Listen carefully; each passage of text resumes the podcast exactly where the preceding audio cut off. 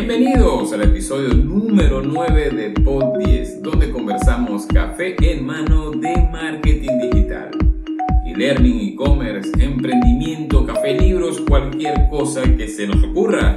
Mi nombre es José Miguel Briceño Escobar. En las redes soy arroba profesor JB. Y me encanta compartir con ustedes estos minutos. Saludos a todos los que nos escuchen y a los que nos ven por nuestro canal de YouTube. Por cierto, gracias por sus comentarios sobre este podcast. Ya saben que pueden escucharlo por la página web 1034.com en el apartado podcast y también pueden suscribirse por las distintas plataformas de podcast como Spotify, Apple Podcast, SoundCloud, Radio Public, Google Podcast, bueno, y un largo etcétera. Eh, o si prefieren, si prefieren ver este podcast, lo pueden ver en YouTube por el canal 1034. Saben que es 10 en letras, 34 en. El día de hoy vamos a conversar sobre la señora Aida. ¿La conocen? La señora Aida, bueno, sé que les va a gustar. Hoy es lunes 26 de octubre. Yo soy arroba profesor JB y esto es Pod 10.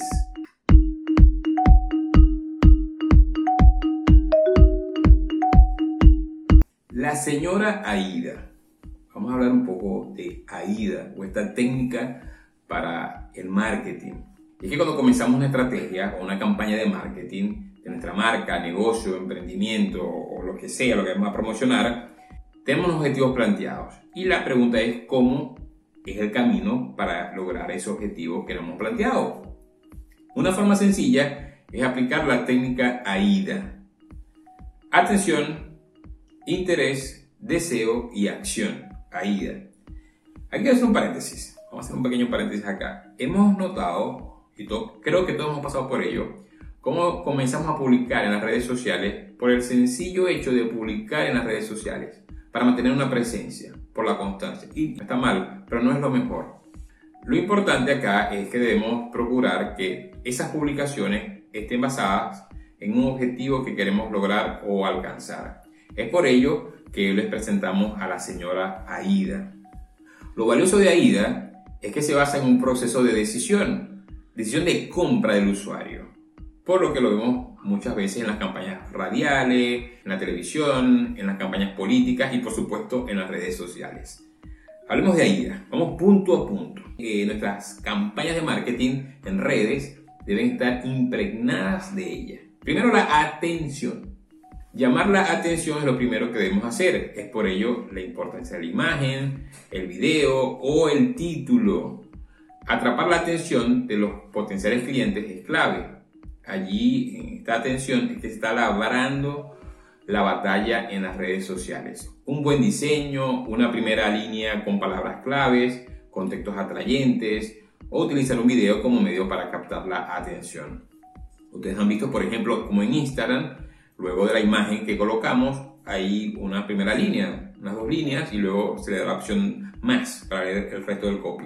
Bueno, esa primera línea, esas primeras dos líneas, es lo que tiene que atrapar la atención del cliente. Utilizar preguntas, titulares disruptivos que rompan eh, con lo común. Esto, por ejemplo, se utiliza mucho en los correos electrónicos, en las campañas o estrategias de mail marketing. Un podcast donde hablamos de este tema. De hecho, seguramente les damos en la descripción del video o de los podcasts uno, algún enlace para que puedan ver este, o escuchar el podcast sobre eh, mail marketing y cómo crear historias dentro de nuestro correo electrónico y la importancia que tiene el asunto o el titular del correo electrónico. Bien, luego que captamos su atención con la imagen, con el título, despertamos su interés. Para ello, como ya deberíamos conocer a nuestra audiencia, la necesidad que tiene y cómo solventamos con nuestro producto o servicio, como ya conocemos sus motivaciones, es mucho más fácil.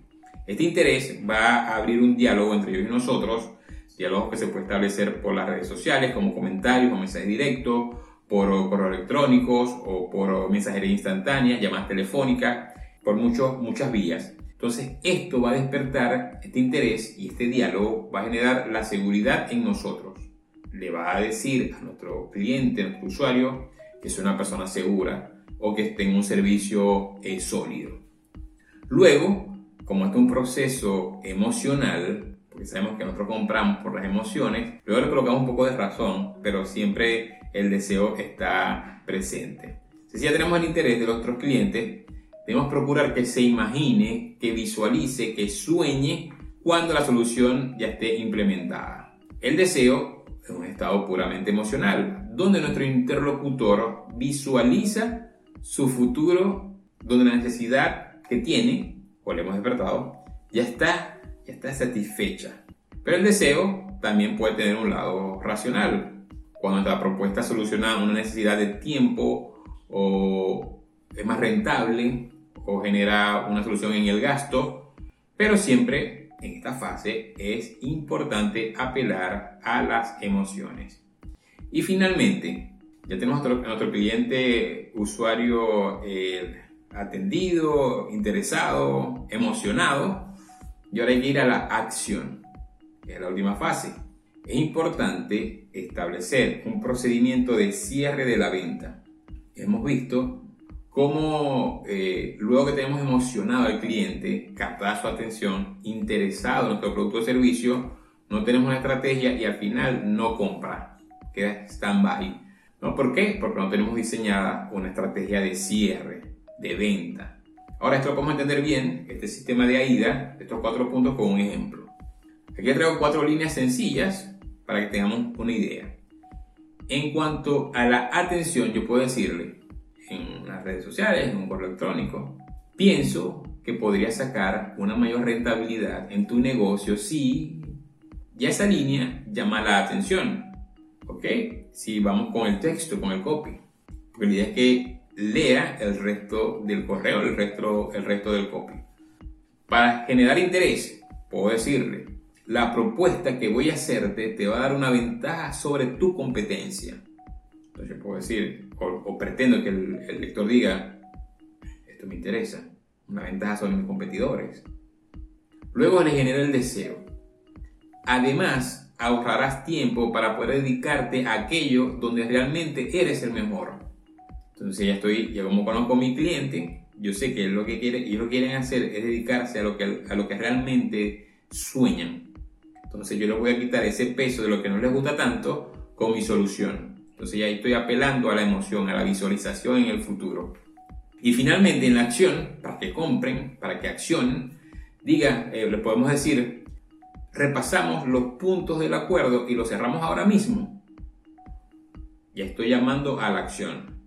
Por cierto, eh, hay un podcast, un capítulo anterior, que hablamos sobre el call to action, cómo finalizar con un llamado a la acción muy importante que en este punto, si ya llegó a este punto, él le dé al botón de comprar o registrarse para obtener sus datos, para luego ir a otra campaña de mail marketing, por ejemplo, para fidelización, pero que hagan algo, una acción. Aquí debajo, aquí abajo en, los comentarios, pueden escribirnos, también en la descripción vamos a dejar eh, el enlace a ese podcast donde hablamos del call to action, de cómo mejorar y optimizar ese llamado de la acción.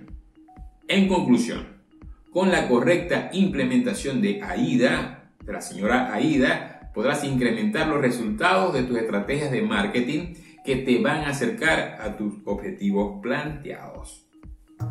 Bien, bien, bien, bien, bien. Es todo por este episodio. Ya saben que pueden escuchar este y todos los capítulos por 1034.com en el apartado podcast o suscribiéndote en las distintas plataformas para podcast te puedes suscribir en nuestro canal de YouTube 1034.